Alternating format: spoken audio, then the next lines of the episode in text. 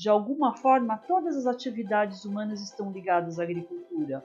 A gente não percebe. Né? A gente produz comida, a gente desgasta nossos recursos naturais, a gente exaure é, os nossos sistemas e a comida não fica aqui, a gente não garante segurança alimentar, justiça alimentar. Então, se você for ver a questão social, a desigualdade social que a gente tem hoje, tanto na cidade quanto no campo, tem a ver também com a forma de política agrária, a forma como o agronegócio impacta o campo.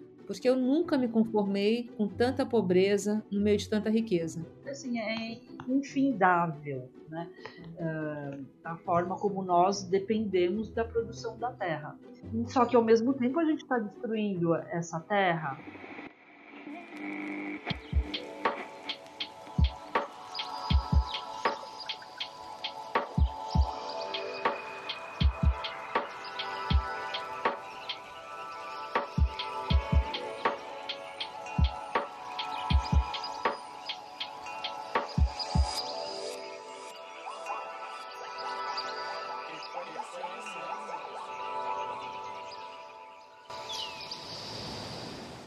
sou Luciana Quinalha Quintão, presidente fundadora do Banco de Alimentos Associação Civil.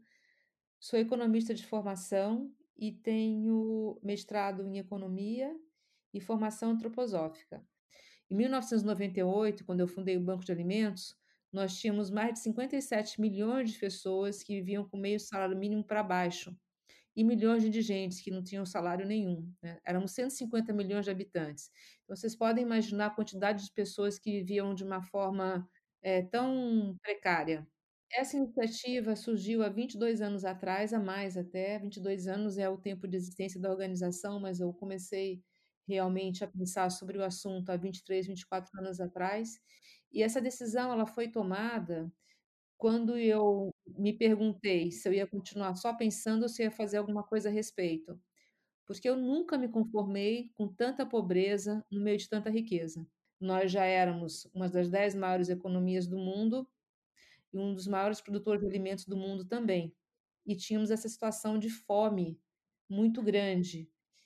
E eu não queria ser conivente com aquilo que eu não acreditava, porque quando entrei na faculdade de economia, toda essa desigualdade, eu imaginava que era porque o Brasil era muito grande, era difícil de ser administrado. Eu era muito jovem, pensava sempre na sempre de uma forma positiva. Mas eu fui crescendo, fui vendo que não. E está tudo nas nossas mãos. Que somos nós mesmos que criamos a realidade à nossa volta. Por isso eu resolvi fazer o banco de alimentos para combater a fome através do combate ao desperdício de alimentos. Meu nome é Ive, eu sou uma designer de culturas regenerativas. Eu presto consultorias, principalmente para implementação de, de autogestão, sociocracia, metodologia de design regenerativo, então trabalhar com Dragon Dreaming, com Art of Hosting, com facilitação de processos nas empresas, coletivos. Então eu trabalho com isso e dou as aulas de permacultura para falar dessas estruturas invisíveis, do design regenerativo, dessas possibilidades que a gente tem de de transformação de paradigma. E faço parte da rede Harmony of Nature, que é uma rede ligada à ONU, de especialistas, que estão é, pensando em como que a gente amplia os direitos da natureza, como é que a gente articula para aumentar o reconhecimento dos direitos da natureza. Eu tenho mais críticas e, e preocupações com relação a como a gente produz, para que finalidade a gente produz e para quem a gente produz. Porque eu vejo o Brasil muito ainda como vivendo um processo de neocolonialismo, assim, uma nova forma de colonização e exploração, sabe? É, tipo, o Brasil ainda fica muito nesse lugar de exportador de commodities. Ou seja, né, a gente produz comida, a gente desgasta nossos recursos naturais, a gente exaure é, os nossos sistemas e a comida não fica aqui, a gente não garante segurança alimentar, justiça alimentar. Essa comida ou é destinada à produção de ração para gado, vai para pecuária, ou ela é exportada. Então, acho que essas, esses são os meus questionamentos, assim, por exemplo, os produtos que a gente exporta, que a gente mais produz, né, os produtos mais produzidos no Brasil são soja, cana-de-açúcar, café, milho, algodão, laranja, mandioca, arroz. Tudo é exportado né? O, tipo, o café bom não fica no Brasil, a gente sabe disso. O que vem para garantir a alimentação da nossa população, vem 70% da agricultura familiar. Meu nome é Ana, é, eu moro em Pindamonhangaba e a gente tem um sítio em Roseira, né, Vale do Paraíba, aqui no estado de São Paulo. E a gente cultiva produtos orgânicos desde é, 2000 aqui no Vale do Paraíba. Na verdade, a gente começou em 1990, né? A gente saiu da faculdade, eu e meu marido, Marcos, e, e aí teve uma trajetória toda. A gente começou em São Roque, é, produzindo hortaliças, que a gente vendia na Água Branca, né? Nessa época. E assim, a informação que tinha é, era assim de experiências de pessoas que iam plantando e, iam, né, tinham pouquíssimos meios de informação, naquela época a internet também estava engatinhando, né? E, e aí a gente comercializava já essas alcachofras lá, lá na Água Branca.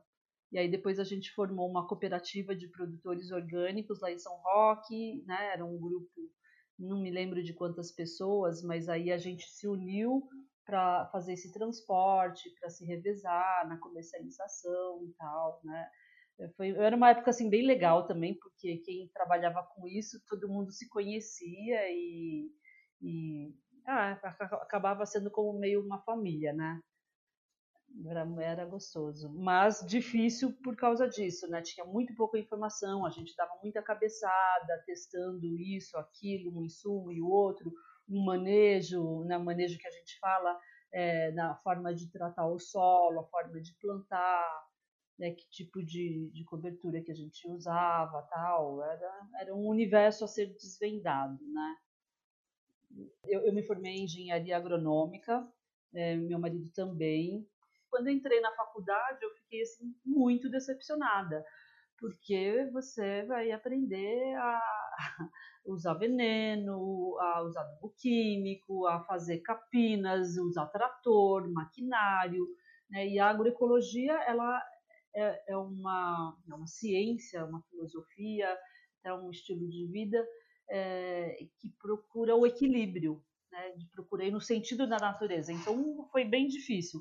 Claro que tinham matérias que eram é, úteis, né? Assim, são até hoje para qualquer área da agronomia, seja convencional ou orgânica. Então, você tem uso e conservação do solo, fertilidade do solo, bioquímica, tem, tem várias, nutrição vegetal, e né, então tinha muita coisa interessante também, mas a gente se sentia assim um peixe totalmente fora d'água, porque é, todos os colegas, né, os amigos, né, eles, a maioria, né, a grande maioria, foi para esse lado da agricultura convencional. Então é aquela coisa, sabe, de você caminhar dando murro em ponta de faca, porque você fica parecendo assim, ai, aquela viajandona, poeta, né, que, né, como é que você consegue viver com isso? Não tem produtividade, né, você não consegue vender, não tem mercado e, por aí vai, né? Tem toda uma ladainha aí de, de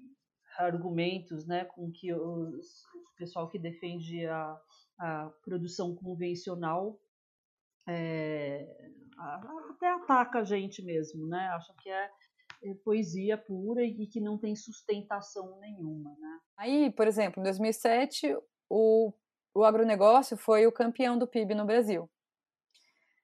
E, e teve uma produção de 240 milhões de toneladas. Dessas toneladas, 150 milhões foram de grãos e 78% foram para a China né? Então, acho que a gente tem que quebrar essa lógica de colônia e se preocupar um pouco mais com garantir segurança alimentar para a população brasileira, sabe? Eu acho que nós vivemos o que eu denomino da cultura do desperdício. É uma cultura mesmo. É uma cultura que significa uma desordem social. O significado da palavra desperdício, ela vem do, do latim dissipare, efundre, que são sinônimos para ruína, para dissipamento. Então, nós simplesmente é, desperdiçamos riquezas, porque um terço de tudo que é produzido no mundo vai parar no lixo. Só no Brasil, nós temos 52 milhões de pessoas que vivem em insegurança alimentar, que não sabe se vão ter o que comer em quantidade e qualidade na próxima refeição. Nós ouvimos dizer que o Brasil saiu do mapa da fome. Essa não é a leitura que eu faço. Essa pesquisa diz respeito àquela fome aguda, a fome que mata, mas ela tira de perspectiva a insegurança alimentar leve, moderada, a fome oculta. E eu, a gente fala que do próprio ato né, de você comer é, uma, é um ato político. É, a gente tem um dado meio alarmante, né, de que 30% do, do, do, do alimento produzido no mundo é desperdiçado, né? E no Brasil chega uma média de 41 toneladas de alimento por dia essa colheita, assim, tipo, você já exemplificou um pouquinho, né, que 10% é na colheita, 30% é transporte e armazenamento, 50% é processo de comercialização e 10% domicílio, ou seja, todo mundo tem um pouco de responsabilidade nisso, né? Mas como que mais prejudica a gente? Bom, como eu estava falando antes, é, nossos recursos estão sendo exauridos para exportação, então já é um super, é, não estamos tendo, né, o se aproveitando desse, dessa produção, como poderia. Aí a gente tem o uso de água, né, uma quantia absurda. É, acho que para a produção de um quilo de carne vai 15 mil litros de água. Liberação de CO2 para o transporte, então colaboração né, com, a, com a emergência climática nessa, nessa questão de liberação de CO2, perda de solo. Tipo, o mundo a gente tem 30% do solo do mundo já foi perdido. E o Brasil tem um prejuízo anual de 5 bilhões de dólares por causa dessa perda de solo. Então, esse esgotamento dos recursos, degradação, poluição, contaminação por agrotóxico, contaminação de lençol freático, isso tudo está é, tá sendo desperdiçado junto com o desperdício de alimento, né? E é, são grandes problemas para o Brasil. Na década de 60, que assim é um pós-guerra, né? Meio tardio, mas é um no pós-guerra, no pós-segunda guerra, foram desenvolvidos muitos tipos de agrotóxicos, que na verdade é como se tivesse sido a primavera dos agrotóxicos, porque ele foi, eles foram desenvolvidos para a guerra, e, mas descobriu-se que eles poderiam ser usados na agricultura. E, e, foi como se fosse assim uma panaceia, sabe? Um, um remédio para todos os males. E os agricultores lançaram mão de, do uso desses é, venenos sem terem ideia exatamente do que do impacto deles, né? E, e aí houve até um livro que se chama Primavera é, Silenciosa da Raquel Kerson, que é nos Estados Unidos, em que ela é, em que ela denuncia isso, em que ela denuncia o estrago que essas substâncias estavam fazendo. E chama assim é, primavera silenciosa, porque a vida vai morrendo. Então eram passarinhos, insetos, né, nas instâncias menores da vida, da microbiota do solo, né, da natureza, que podia se perceber isso. E as pessoas, né, assim, acabam não, acabavam não percebendo. Né? Então foram anos e anos de uso que foram acarretando é, muitos impactos. Né? E, e, de lá para cá é, é, como se fosse uma guerra, né? porque assim, é sabido do impacto, né, das consequências, dos prejuízos do uso, mas é, as leis elas acabam sendo permissivas, se você for ver. Né? Então, por exemplo, o receituário agronômico, ele não lembro exatamente quando que ele foi obrigatório, mas antes de, que acho que foi na década de 90, né? É, mas é muito tempo, vocês imaginam? Desde a década de 60, que começou a haver esse estardalhaço do impacto dos venenos, para 90, 30 anos, as pessoas usando venenos assim, sem cuidado nenhum, né? lavando o pote, é, é, os recipientes de veneno, os tanques dos pulverizadores em rios, as pessoas usavam sem, sem equipamento de proteção nenhum. Então, assim, foi, assim, é, realmente é incalculável o prejuízo, né? E, e assim, existe, existe um limite né, máximo que você pode ser, pode ser consumido, que é estipulado pela Agência de Vigilância Sanitária, mas assim, quem tem acesso a isso? Quando você vai ao supermercado, você vai lá e pega o produto. Se não houve um, uma consciência né, do produtor é, na, na, hora de produzir, se não foi, se não foi respeitado o período de carência, o que, que é período de carência? Se você usa o veneno, é, é recomendado que você espere pelo menos X dias para colher. Né? E tem vários produtores, ele, ah, ele vai colher amanhã, depois de amanhã, mas tem um inseto atacando aquela lavoura, ele vai lançar mão porque ele não quer perder né, é, a produção dele. E assim, e, e a, a, agricultura, quanto mais convencional ela é, mais veneno, mais adubo químico você tem que usar. É, porque a agricultura orgânica, a agroecologia, ela procura o equilíbrio. Então, você vai é, aprendendo com a natureza, né, os princípios, as dinâmicas, o que, que faz com que é, você tenha um, cultivo mais equilibrado, mais saudável do ponto de vista para o desenvolvimento daquele, daquele sistema vegetal que está ali. Né? Na verdade, não só do vegetal, a gente sempre trabalha com sistemas. Né? Então, a saúde não é só a saúde do ser humano que a gente visa, visa a saúde da planta, dos, de todos os animais envolvidos, de todas as pessoas envolvidas e do solo. Eu não sei se eu tinha falado da, do dossiê da Brasco, que é a Associação Brasileira de Saúde Coletiva, que é um documento muito interessante, que tem ali várias pesquisas mensurando um pouco desse, de, dessa, é, desse prejuízo né, do uso de agrotóxicos na saúde das pessoas.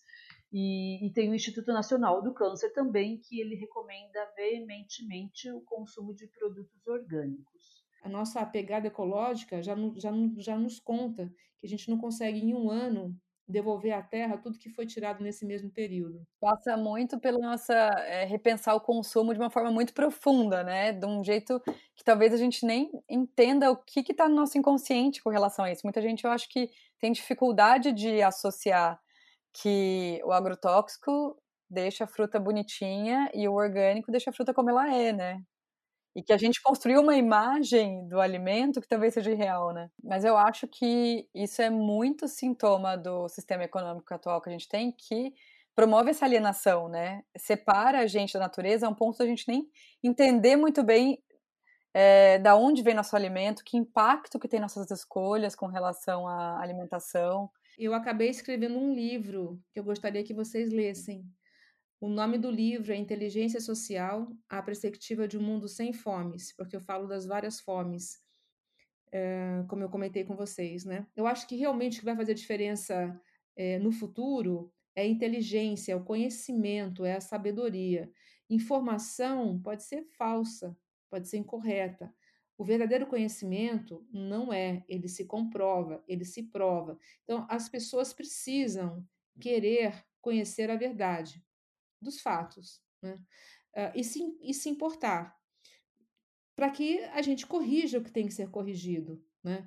Eu costumo dizer que a maior riqueza de um país são, é os seus cidadãos e o meio ambiente, porque tudo vem da natureza. A gente, nós mesmos fazemos parte da natureza, então é importante que haja equilíbrio na natureza. Isso só vai nos fazer bem, né? Então, realmente, os produtos orgânicos eles, eles são mais caros. Aí você pode ver sobre vários enfoques. É, tem uma questão também né, da elitização, né? Então você vai no pão de açúcar, você vê produtos orgânicos caríssimos, caríssimos, caríssimos. Tem muitas feiras, muitas lojas que vendem caríssimo, né? E em contrapartida hoje a gente vê nascendo os institutos que são lojas de produtos orgânicos, é, que elas se propõem a trabalhar, fazer a comercialização de uma forma diferente. Então, você, quando eu, produtora, chego numa loja dessa, eles perguntam quanto você quer pelo seu produto. E, e aí eu falo, ó, meu produto custa tanto. Ele vai pôr na gôndola dele, ó, o produto dela custa 10 reais, vai. É, e aí falou, ué, mas como é que o, o, comerciante, o lojista vai ganhar se ele vende exatamente pelo mesmo valor? Eles sugerem que o consumidor pague de 0 a 35% para remunerar os serviços né, da loja. Cada um paga quanto pode. Eles sugerem que seja 35%, Mas você fala assim, nossa, eu tô dura essa semana, eu não tenho dinheiro tal, posso pagar só 10, eu posso pagar só 5, ou, né, sabe? E, e, assim, conta também né, com a honestidade das pessoas, você pagar o que você acha justo.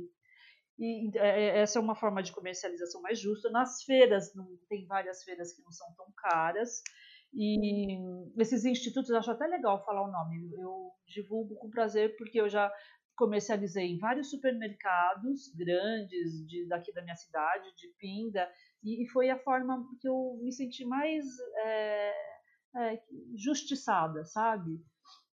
Porque é bastante difícil né, o trabalho no campo, você cuidar de todo o processo e depois você ter que né, é, preparar a carga para comercializar e né, você acaba tomando muito tempo, você não pode se dedicar só à produção, né? você tem que comercializar também e muitas vezes o, o preço não é justo. Né? É, então essa, essa é uma questão, realmente tem, um, tem uma, uma boa parcela que é elitizado, os produtos chegam muito caros a, a, na mão do consumidor, e tem uma outra questão também que a gente não está acostumado a valorizar o produto in natura, os hortifruti, né? As hortaliças e frutas in natura. Porque, por exemplo, eu vou pagar 6, 7 reais numa barra de chocolate, mas eu não vou pagar, eu acho caro, se eu vou pagar um legume ali, eu, eu, eu não estou disposta a pagar tanto. Um chocolate, né, tudo bem, é uma coisa gostosinha, que você não come toda hora e tal. Né, mas outro exemplo, quantas, quantas pessoas não gastam para comer um monte de porcaria de cheetos, de nugget, de hambúrguer, né? E, e isso, também pôr na balança o quanto aquilo me alimenta, o quanto eu preciso daquilo e o quanto o outro está me fazendo mal, né? Não é nem só que não alimenta, está fazendo mal. Né? Então, é, eu acho que tem uma ótica um pouco é, equivocada. Né? A gente precisa aprender a valorizar mais. O orgânico sempre ser mais caro também não é uma verdade absoluta. Em certas formas de organização de consumo, dá para os dois lados é, combinarem o preço. Por exemplo, em comunidades que sustentam a agricultura, sabe, em CSAs. É, eu participei do, do, da fundação de um CSA lá em São Carlos, assim, é, um pouco como consumidora. E a gente se organizou com pessoas que gostariam de ter acesso a produtos orgânicos com preço justo e apoiar os produtores locais mapeou os produtores locais, fez o convite para eles e a gente se organizou de forma que a gente combinou o preço, que a gente achava que era justo para a gente, para eles. É, quando tem alguma geada, alguma coisa assim, o pessoal que fazia parte do CSA ia ajudar os produtores. É, então, construir novas formas de relação para ressignificar esse consumo, eu acho que vão que, que trazem assim esse, tudo isso que a gente falou de, de, necessidade de repensar e mudança de paradigma. A gente precisa refletir o que está acontecendo, né? Esse, olhar todo o sistema, o que, que a gente faz, a forma como a gente vive, que gera isso ou gera aquilo, né? Que tem essa consequência ou aquela. E assim em todos os passos da nossa vida, né? Sociedade significa societas, viver em harmonia, um ajudando o outro. É, é isso mesmo. A gente precisa um ajudar o outro, né? É, então, é isso que a gente tem que começar a pensar, gente. Cada um de nós importa para fazer a mudança, né? Cada, cada, cada jovem que não olha para o coletivo é um desperdício. E a gente tem que mudar todos esses paradigmas políticos, econômicos, sociais, educacionais, é nisso que eu acredito. E aí eu acho que eu vou morrer falando sobre isso.